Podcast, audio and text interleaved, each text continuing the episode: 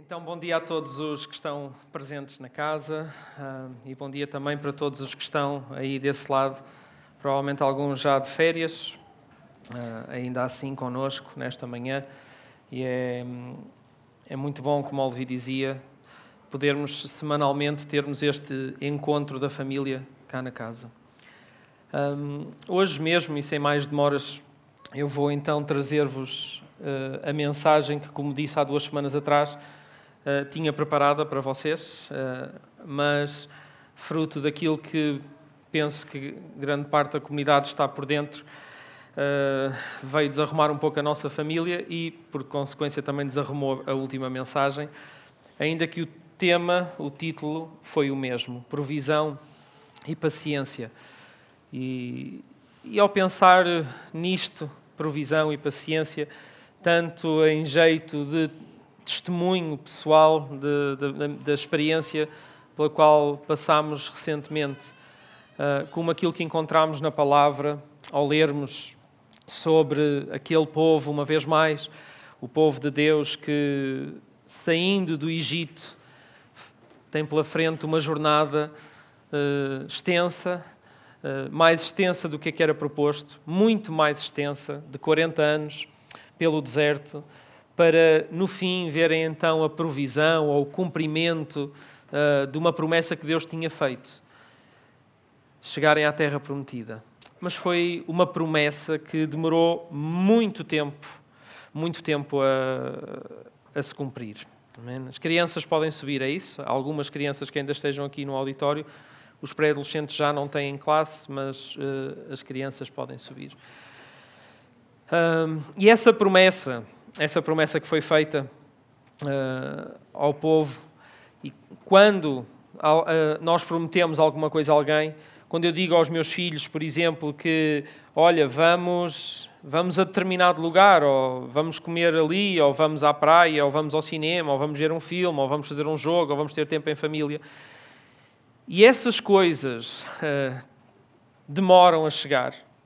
O período de espera entre o momento em que eu fiz a promessa e o momento em que há o cumprimento da promessa pode ser vivido de muitas maneiras. E uma coisa que nós falávamos há duas semanas atrás é que quando a falta de paciência e confiança se instala durante o período de espera, nós dizemos o que não queremos dizer e fazemos o que não queremos fazer. Lembram-se de este é o pior hospital do mundo, este é o pior pai do mundo e acho que ainda sou, ainda estou a aprender a ser, e às vezes também faço coisas dessas. Uh, diferente de Deus, às vezes digo coisas, faço promessas que depois acabo por não cumprir. Não, é? não consigo, eu muitas vezes não consigo levar adiante tudo aquilo que eu digo que vou fazer. Não sei se vocês se identificam comigo nisso. Uh, e depois, claro, nós temos que nos justificar. No entanto, Deus, e às vezes com Deus, as promessas também tardam a chegar. E nós temos o mesmo uh, comportamento que temos com quem falha connosco as nossas promessas, nós vamos tentar tê-lo com Deus também. Vamos dizer o quê? Que Deus não me ouve, que Deus não está atento à minha vida, que Deus não cumpre o que, o que promete, ou não quer saber de mim. Eu já estou há muito tempo neste deserto, já estou há muito tempo neste caminho. Isto, isto parece que não sai de mim. E então a provisão que não vem faz com que a minha paciência também se escasseie. E nós falámos muito sobre isso há duas semanas, à luz dessa jornada pelo deserto do, do povo de Deus. Mas pensando, pensando em, em tudo isto e ao ler a palavra de Deus, há uma coisa que realmente parece, um, parece uma ideia repetida que se apresenta na palavra que tem a ver com, esta, com este movimento, com estas deslocações, com estas jornadas, estes caminhos, uh, que muitas vezes são realmente muito duros e que muitas vezes demoram mais tempo do que é que é suposto, que nós vemos que, de alguma forma, para Deus fazer alguma coisa na vida de alguém ou de um povo ou na nossa própria vida, parece que Ele precisa ou pede ou exige que uh, haja um, um mover geográfico dessas pessoas. Nós vemos isso no deserto, como falávamos há duas semanas, mas vemos também noutros momentos da Bíblia. Certamente nem todos estarão por dentro de todas as histórias bíblicas, mas citando assim algumas. O, por exemplo, o cativeiro na Babilónia foi um movimento de migração de ir e voltar para Deus se mover. José no Egito, ele precisou de se mover até ao Egito para Deus se mover o próprio Jesus, ele não ficou circunscrito à terra onde nasceu, nem ao templo. Ele movia-se e Deus movia-se também nesse movimento que Jesus fez. As próprias viagens de Paulo, se alguém que se moveu geograficamente foi Paulo, andou fazer viagens de um lado para o outro e pelo meio daquela jornada, daqueles caminhos todos difíceis, duros, montanhas difíceis mesmo de subir, Paulo, ainda assim, com tudo o que faz, vê Deus a mover-se na vida dele e através da vida dele, com estes movimentos que são feitos. Não sei quanto a vocês, se isto vos diz alguma coisa, mas parece-me que a ideia é não ficarmos parados. Parece que a ideia também é que Deus não, não é muito assim, não, não vê a nossa vida com, como, uma, como um destino. Ou seja, eu chego a um destino e por lá fico porque já é bom, já cheguei a uma meta e, e atenção, é bom nós termos objetivos e metas na nossa vida. É bom nós pensarmos que, por exemplo, que eu estou a estudar para um dia ter um diploma. É bom fazermos tudo isso, mas será que o destino, o diploma, o papel, aquele canudo é o objetivo? Ou será que Deus quer mover no movimento? Ou será que Deus quer estar connosco no caminho, na jornada, mesmo com todas as dificuldades que muitas vezes existem? mesmo com todos os precalços, com todos os desvios. Será que Deus não quer estar connosco aí, no caminho? Será que até não há provisão, como nós falávamos também, de Deus para o caminho, que é essa mesma ideia de Deus, de provisão, e não o destino? Porque se nós pensamos que a provisão de Deus é a terra prometida, bem, pensem comigo, o povo de Deus podia ter demorado, mesmo com aquela multidão de gente que saiu do Egito, eles podiam ter demorado, sei lá, porque eram mesmo muitos, uns dois meses, três meses no máximo. Se fossem mesmo devagarinho, eram animais, era, uh, eles levaram uma data de coisa, posses, tudo. Podiam demorar dois, três meses, mas eles demoraram 40 anos. E isto a mim diz-me alguma coisa. Se calhar, se calhar, eles não receberam ou, ou demoraram para receber a provisão que Deus queria dar. E no fim desses 40 anos, eles, eles multiplicam-se por dois. Porque nós falamos sempre, o povo de Deus teve 40 anos no deserto. Na verdade, teve 80. E nem chegaram a entrar na Terra Prometida, a grande maioria deles. Porque quando lá chegaram, ficaram mais 40 anos à porta, lá perto. Porque eles não, não conseguiram entender que a provisão que Deus tem não era o destino onde eles iam chegar, não era o livramento do caminho, era no caminho Deus queria providenciar-se a Ele mesmo. Ele queria dar-se ao povo. E o povo não o quis receber, porque o que o povo queria receber era a terra e não o Deus da terra. E sobre caminhos e tudo isso, e sobre promessas que se tardam a cumprir e, e paciência que se começa a esgotar, nós vamos andar à volta disto. Nós vamos pegar noutro personagem bíblico que também faz, que também é um imigrante, que também faz uma migração à, à boleia de alguns títulos que a gente usa aqui na casa da cidade, eu acho que a migração também é ideia de Deus. O movimento é ideia de Deus também.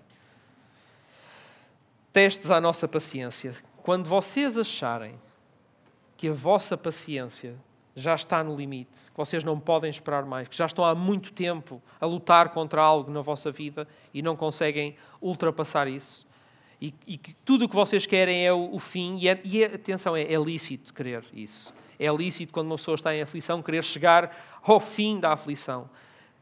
Mas lembrem-se lembrem daquilo que nós vamos ouvir hoje, com a história de Abraão. Deste homem que também ele foi convidado por Deus a sair do sítio onde estava e a deslocar-se para um sítio que ele não sabia qual era ainda e fez uma longa jornada. Aliás, ele fez mais do que uma. Mas esta longa jornada, que também demorou 25 anos a fazer, houve muita provisão de Deus pelo caminho, mas também houve muita falta de paciência. E quando há falta de paciência e confiança, o que é que há? Nós dizemos e fazemos o que não devemos. tomamos outros caminhos. E o, e o, incrível no meio de tudo isto é que, apesar disso, apesar de nós, Deus quer lá estar à mesma. E Deus vai, apesar de todo o mal, de todas as, as decisões erradas, Deus quer nos resgatar. E quer dizer: olha, a promessa continua a mesma. E Ele fez isso com Abraão. Gênesis capítulo 12. Se vocês quiserem ir acompanhando, eu vou, fazer, vou ler algumas passagens só para dar algum contexto, para chegarmos realmente onde eu quero chegar hoje. Gênesis capítulo 12. Versículo 1 diz assim: O Senhor disse a Abraão: Deixa a tua terra, os teus parentes e a casa do teu pai e vai para a terra que eu te vou mostrar. E ele faz então a tal promessa. A promessa que vocês já sabem agora de antemão, que uh, vai ter um período de 25 anos de espera. Farei de ti um grande povo. Hei de abençoar-te e tornar-te famoso. O teu nome será uma bênção. Hei de abençoar os que te abençoarem e amaldiçoar os que te amaldiçoarem. E através de ti serão abençoados todos os povos do mundo. E aqui, Deus muda o modus operandi que tinha feito, de tudo o que tinha feito até agora. E, e parece-me, e, e, espero que quando chegarmos ao fim da, da história de Abraão seja possível perceber isto, que Deus quer incluir-nos a nós no plano que Ele poderia simplesmente fazer sozinho.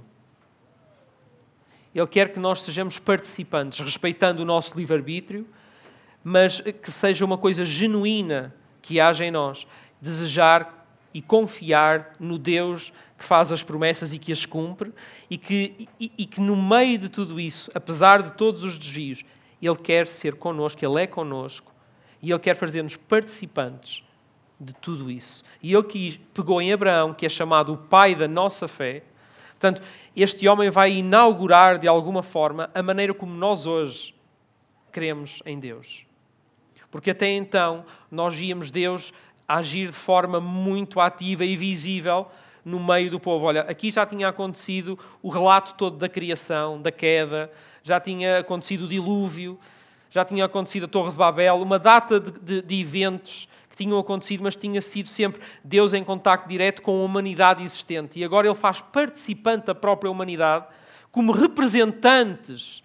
Abraão, este representante, e nós hoje também os mesmos representantes, ele faz de Abraão este pai da nossa fé, representante dele mesmo, para ele dar a conhecer, ser, ser um homem com todas as falhas que este homem teve, e se ele falhou, com todas as falhas dele, representa-me, mostra quem eu sou, revela-me. E Deus continua a pedir isso hoje a nós. Ele continua a pedir a cada um de nós para nós o revelarmos. Nós carregamos isso con, connosco. Esse, esse legado de fé que vem de Abraão está presente na vida de cada um dos presentes aqui hoje, de cada uma das pessoas que está aqui sentada, de cada um de vocês que ouve online. Podemos é, ou não responder a este legado. E esta promessa que Deus faz aqui, durante estes 25 anos, é uma coisa que Ele vai repetir várias vezes. Ele vai dizer várias vezes a Abraão, porque nós temos memória muito curta. Nós vamos nos esquecer facilmente que há uma promessa de Deus sobre a nossa vida. E ele vai ter que lembrar várias vezes, Abraão disse mesmo: Eu farei de ti um grande povo, eu multiplicarei a tua descendência, eu vou-te abençoar e, e, e, por intermédio de ti todas as nações da terra serão abençoadas. Ele repete isto vez e vez após vez. Mas um bocadinho mais à frente, Gênesis capítulo 15, versículo 2. Vejam Abraão ele diz assim: portanto, a paciência começou a esgotar, porque os anos iam passando. E aqui nem tinha passado assim tanto tempo como isso, mas o tempo que passou foi suficiente para ele dizer: Ó oh, Senhor meu Deus, que podes estudar-me, se eu vou partir deste mundo sem filhos. Portanto, ele estava a duvidar de que Deus o iria abençoar, de que Deus iria cumprir aquelas promessas, a promessa que ele tinha feito. E depois ele diz: uh, Eliezer Damasco é que vai ser dono da minha casa. Abra Abraão insistiu: Sabes bem que não me deste filhos e que um criado meu é que vai ser o meu herdeiro.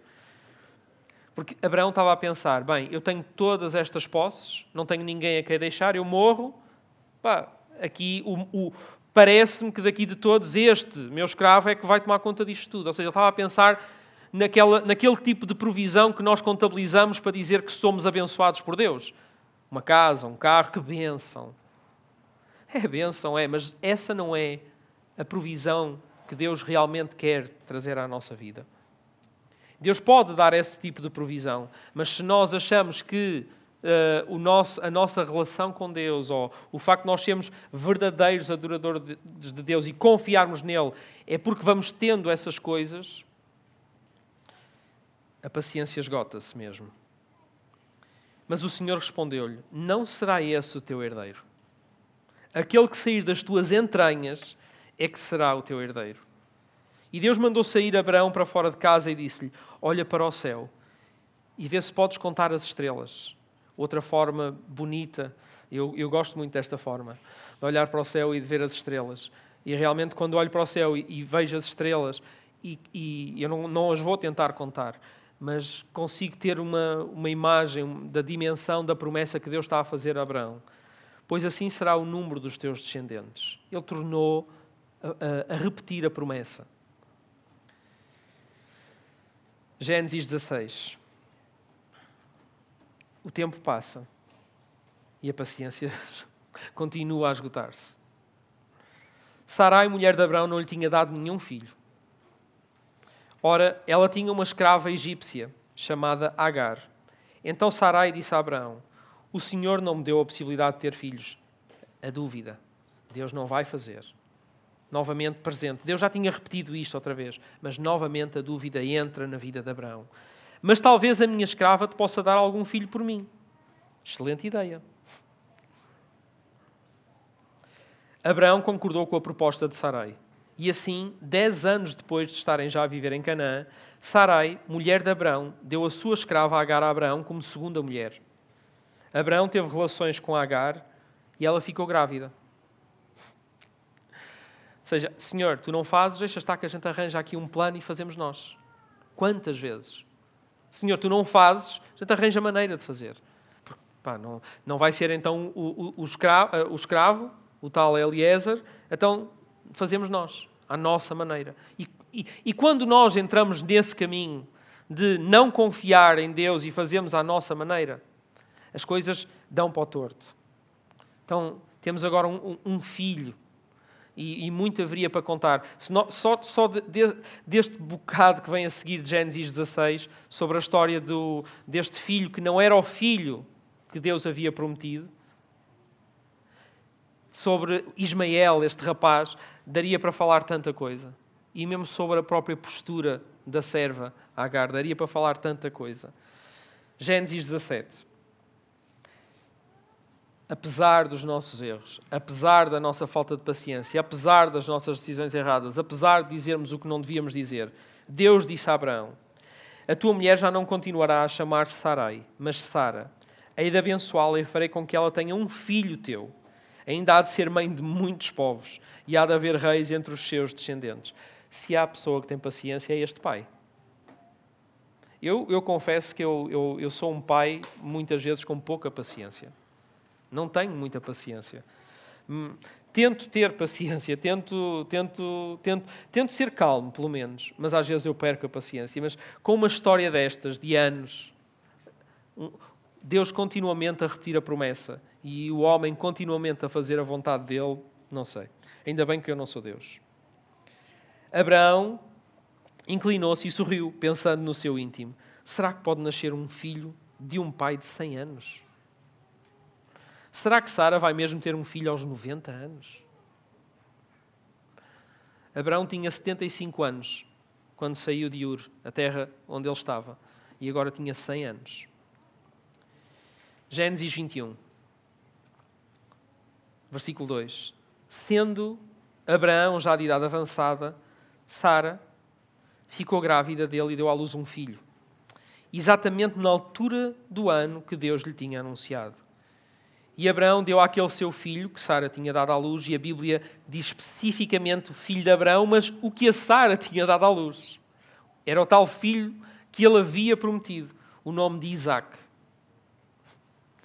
Promessa cumprida, está feito. E nós sempre olhamos para isto e pensamos: finalmente, Senhor, finalmente me livraste da minha dor, da minha angústia, deste período longo, de, destes anos todos de caminho, à espera que tu fizesse e não, e, não, e não fazias. Finalmente, Senhor, como se a promessa, a provisão, fosse realmente o nascimento do filho.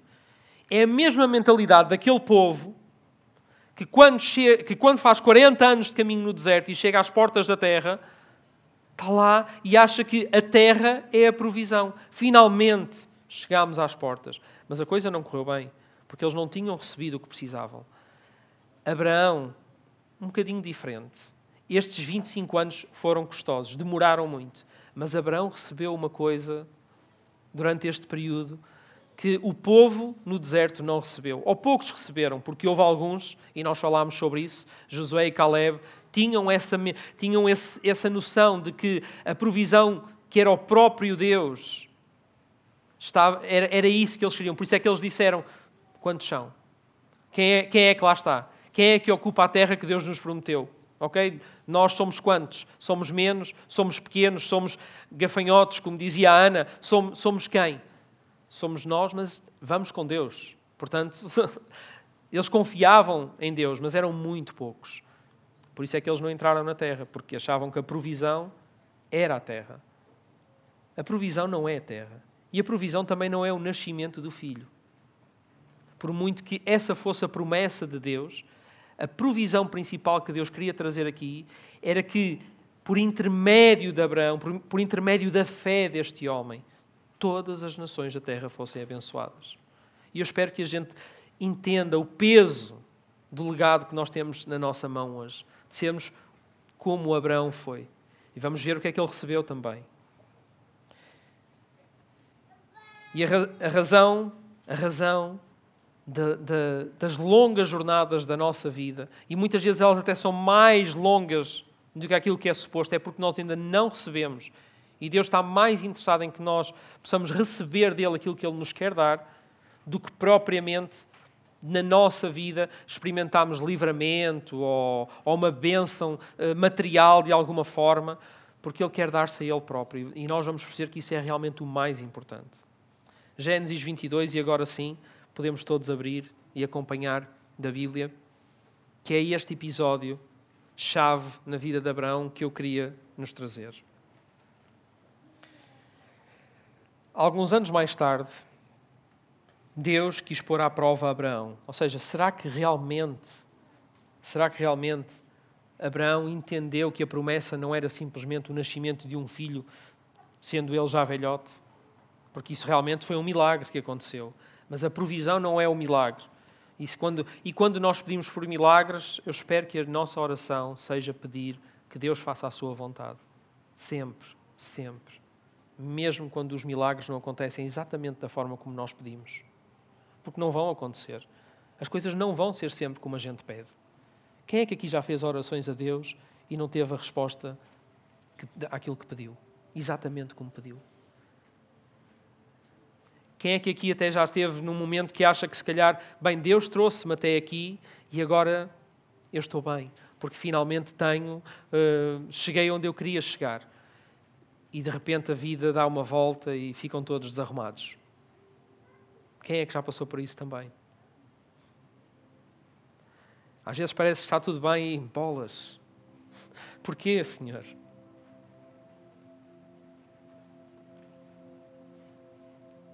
Deus chamou por ele e disse: Abraão. E este respondeu: Aqui estou. E agora há uma coisa que realmente parece que não faz sentido nenhum, porque Deus disse: leva contigo o teu único filho, Isaac, a quem tanto queres. E um Deus que sempre tinha pedido a Abraão para se deslocar, para ir sem grande destino, mas para se mover, agora diz especificamente: vai à região do Monte Moriá e oferece-o lá em sacrifício, sob um dos montes que eu te indicar. E pelos vistos, Abraão recebeu a provisão.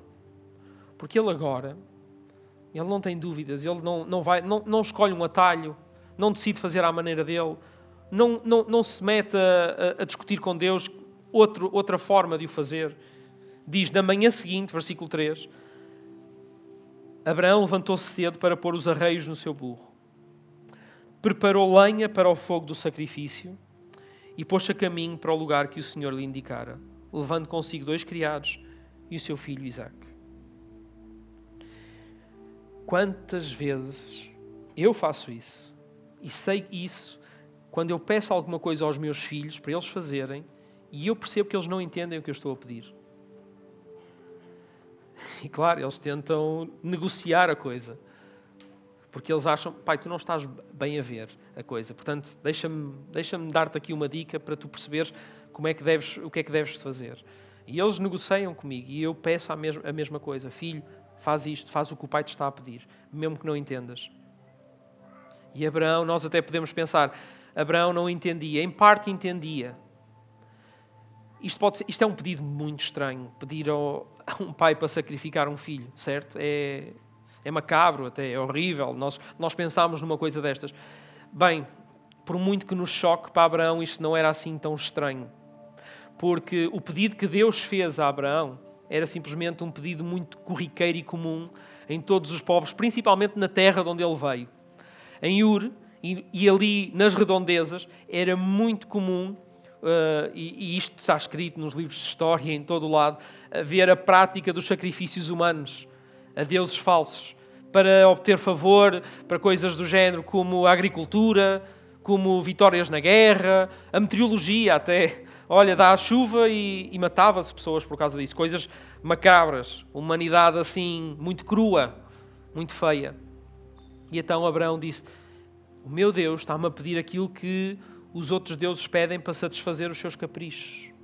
Portanto, não foi assim tão estranho para Abraão o pedido, mas Abraão tinha conseguido uma coisa durante aqueles 25 anos que era difícil, que é difícil de conseguir na jornada. Quantos de nós, quando estamos num momento de maior aflição, quando estamos a passar por elas, quando estamos numa jornada difícil, quantos de nós temos dificuldade em confiar? Quantos de nós temos também essa falta de paciência? Quantos de nós deixamos de acreditar que há provisão? Este filho deste pai, Abraão, filho do pai, tem uma perspectiva diferente. Ele, apesar de não entender, faz o que o pai lhe pede. E digam lá, quando vocês pedem uma coisa aos filhos, quem é pai? Quando vocês pedem uma coisa ao vosso filho e ele faz, não é assim. Filho bom, obediente, fora do comum. Às vezes é fora do comum. Um filho que confia no pai. Esta era a principal provisão que Deus tinha para a vida de Abraão. Esta era a principal provisão que Deus tinha para o povo no deserto. Tanto que ele, como pai, como há duas semanas falávamos, ele providenciou no meio da dor o maná. Ele, ele trouxe essa provisão para eles, para, lembrá-los, para, para, para os lembrar: olha, eu cuido de vocês. E ainda assim, eles continuamente falhavam em confiar no Deus de toda a provisão, no Deus que continuava a providenciar. No terceiro dia da viagem, versículo 4, Abraão viu de longe o lugar referido. Disse então aos seus criados: Fiquem aqui com o burro que eu vou até lá adiante com o menino para adorarmos o Senhor. E aqui ele começa a exercer essa fé que lhe assiste e da qual ele é apelidado de ser o Pai. Ele disse: E depois voltamos. Ele acreditava que iria voltar com Isaac para junto de vocês.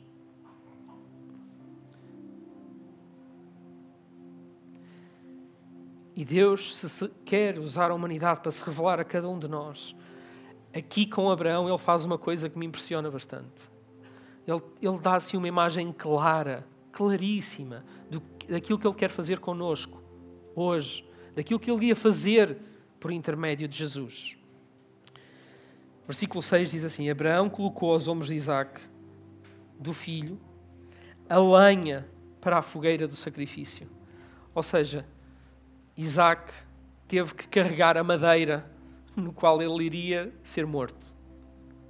Isto dá-vos assim alguma imagem semelhante, Faz, fazemos assim algum paralelo com facilidade sobre outro homem que também carregou a madeira para o seu próprio sacrifício?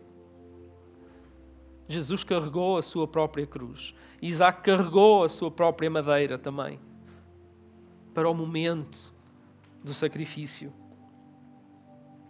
Mas isto vai mais fundo ainda. Ele próprio levava o fogo, o fogo e a faca. Ambos foram caminhando juntos. Vocês estão. Ele tinha feito uma caminhada de 25 anos. Eu acho que esta de três dias foi mais dura.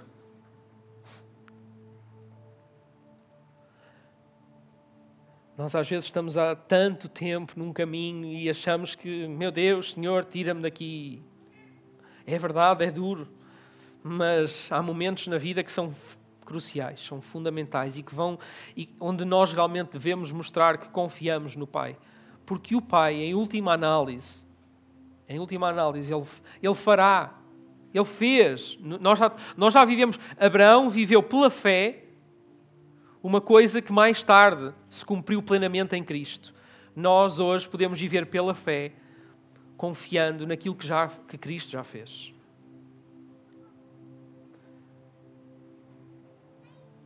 Disse então aos seus criados: Fiquem aqui que o burro, que eu vou até lá adiante com o menino para adorarmos o Senhor e depois voltamos. Mas no versículo 7, Isaac virou-se para o pai e disse: Ó oh pai, e ele respondeu: Diz, meu filho. Isaac perguntou: Levamos aqui o fogo e a lenha, mas onde é que está a vítima para o sacrifício?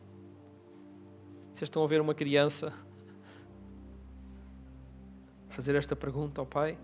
E Abraão respondeu-lhe: Deus há de encontrar a vítima para o sacrifício, meu filho.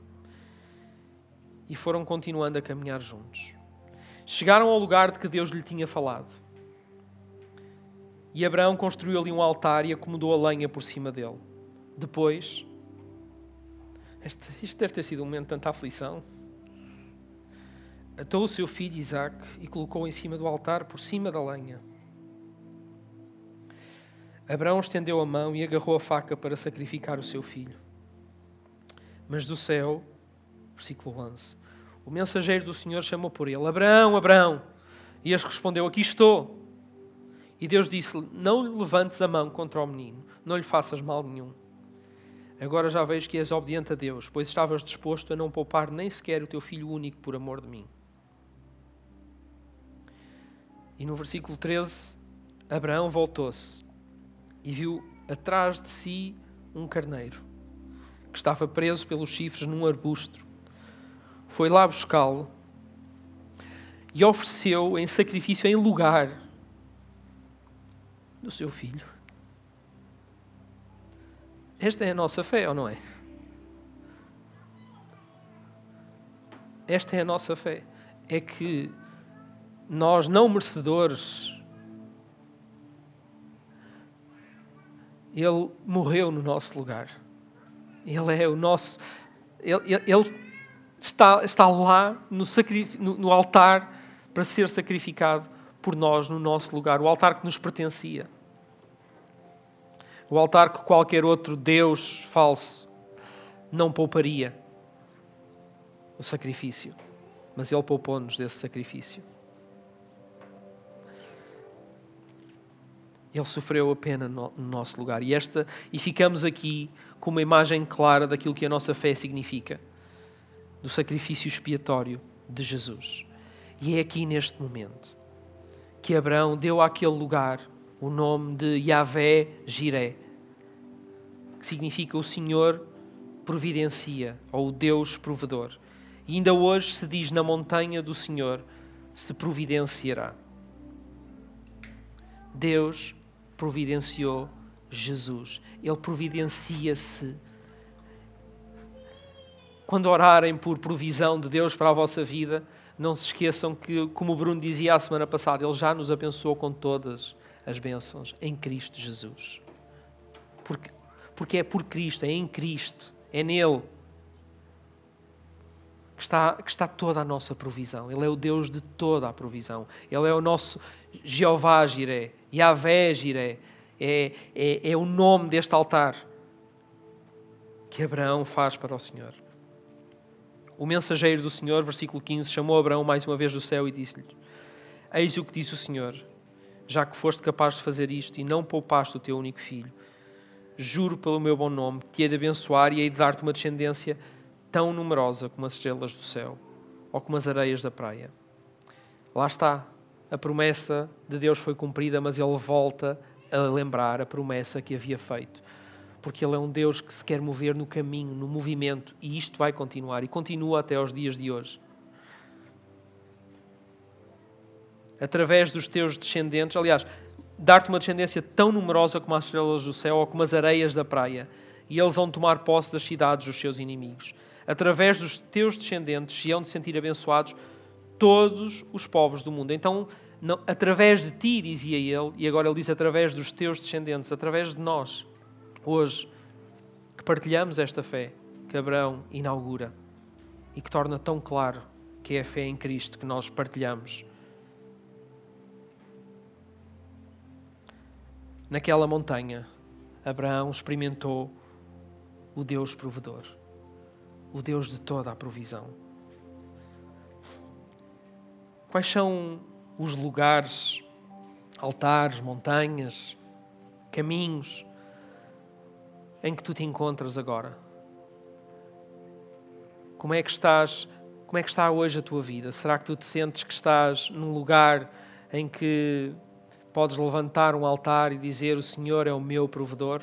Ou será que estás num, numa jornada, num caminho duro até um lugar desses que por fim não é um lugar de paragem? O que é que está, como é que está a tua vida agora, neste preciso momento. E se tu não estás a passar por um momento desses, se és igreja, se fazes parte desta, não é desta comunidade a casa da cidade, é desta comunidade dos filhos de fé, do Pai da fé, na comunidade dos filhos que, cuja provisão é o próprio Deus. Certamente conheces alguém que está a passar por um momento em que necessita de reconhecer o Deus provedor na sua vida. E nós devemos ser esses que lembram, que trazem à memória. Olha, Abraão não tinha como fazê-lo. Eh, ele levantou alguns altares ao longo da sua jornada, chamou-lhes diferentes nomes antes deste, para lembrar aquilo que Deus tinha feito na vida dele em momentos-chave da sua vida. Se calhar hoje nós tirávamos uma foto e metíamos nas redes sociais a dizer: Olha, bênção de Deus. Olha, a minha aliança é um altar. Lembra-me de um caminho e não. Lembra-me de um momento também em que eu levantei o altar. Mas o meu casamento é esse caminho. A provisão de Deus não é para o dia do casamento, não é para um momento na minha vida. Ele quer ser o Deus que se providencia ao longo de toda a jornada que eu farei com a minha esposa até que a morte nos separe. Foi, foi o que prometemos no dia que casamos. Nós podemos levantar esses altares. E é bom que, altares, que esses altares sejam também uma inspiração para outros. Porque se nós temos fé, é suposto que através de nós, através do nosso testemunho, através da forma como nós acreditamos nisso mesmo, que por muito dura que seja a jornada, por muito que eu olhe à minha volta e não veja o cordeiro para o sacrifício, ao ponto de já estar com a faca levantada no ar. Ou até por muito que tu tenhas feito as neiras, e, as, e, e Abraão fez as neiras. E não foi só com Agar, não foi só aquela decisão. Ele fez uma... Leia o capítulo 13 de Gênesis e surpreendem-se com a parvoíce de Abraão. Mas ainda assim, ainda assim, ainda, apesar das minhas falhas, Deus quer que seja eu. Deus quer que eu seja esse testemunho de fé, de que Ele é o Deus de toda a provisão. E que as, as minhas lutas não se comparam à vitória que eu tenho em Jesus. Amém? Tudo que eu possa viver nesta vida, ou tudo que eu possa ter falta nesta vida, não se compara à provisão que o próprio Deus é em mim. Porque Cristo é Ele que vai estar lá, na altura, no momento certo, para morrer no meu lugar. Apesar de mim, Ele vai morrer no meu lugar. Ele morreu no meu lugar. E eu hoje sou testemunha disso mesmo. Amém. O foco não é a provisão, o foco é Ele. Podemos ficar de pé. E agora mesmo podemos todos testemunhar uns aos outros esta fé. Que este momento que vamos ter de louvor agora mesmo e oração seja um momento em que cada um de nós possa, com estas palavras, comprometer-se a ser isso mesmo. A ser alguém que, no, meio do caminho, possa mostrar ao mundo o Deus de toda a provisão, o Deus provedor. Amém. Ajuda quem está ao teu lado. Testemunha a provisão de Deus na tua vida. Mas não é, irmão, olha para o carro que eu tenho. É, irmão, olha para o Deus que me acompanha. O Deus que está sempre comigo. Se eu tivesse mais tempo para explorar melhor algumas coisas. Hebreus 11 fala muito sobre isto também. Quando lembra a história de Abraão e diz que Abraão, pela fé, fez o que fez, confiando em Deus.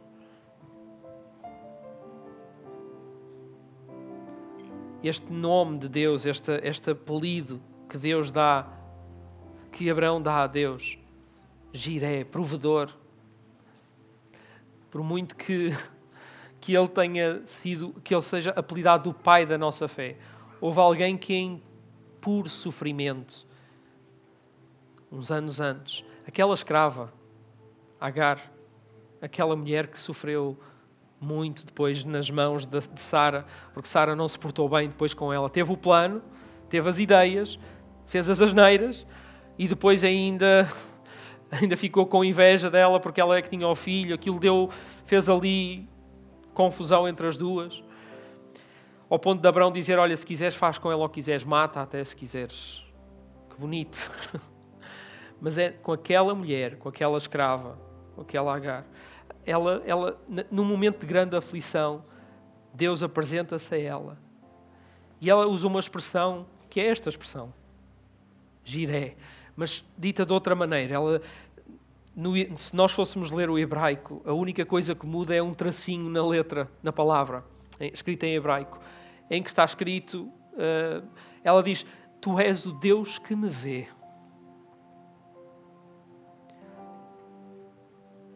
Abraão diz: Tu és o Deus que provê. E ela diz: Tu és o Deus que me vê. Abraão só acrescenta mesmo aquele tracinho ali. Tu provês, tu, tu me vês, diz ela. Porque ela, ela, no meio de tudo aquilo, e Abraão é que era o pai da fé, aquela escrava, aquela simples mulher, aquela suposta pessoa insignificante no meio desta história toda. Deus diz e faz-lhe também promessa sobre a vida de Ismael e diz: Eu, quero, eu serei contigo e serei com Ismael também. Eu atenderei o teu pedido, porque olha, eu, eu estou contigo em todo o tempo. Eu vejo-te. Eu provejo. Eu prove, a, a minha provisão será contigo também. Confia em Deus, independentemente do lugar onde te encontras, ou onde aqueles que são queridos, os nossos irmãos na fé, na igreja, que estão a passar por dificuldade. Confia em Deus. Ajudem outros a, a confiar em Deus, porque vale a pena. Porque vão poder experimentar o Deus de toda a provisão. E a provisão verdadeira que Ele quer dar, que é Ele próprio na nossa vida. Amém? Vamos cantar isto juntos, igreja. Amém? Vamos proclamar isto juntos. Para que deste momento, também que é só um momento, possa haver força, encorajamento, ânimo para vivê-lo no, no resto do caminho. Que pode ter aparência de deserto, que pode ter aparência de uma jornada difícil até ao topo de uma montanha para fazer uma coisa que nós não entendemos, que pode ser um tempo extenso em que, em que esgota a nossa paciência, que rouba a nossa força, pode ser tudo isso, mas Ele é o provedor. Amém.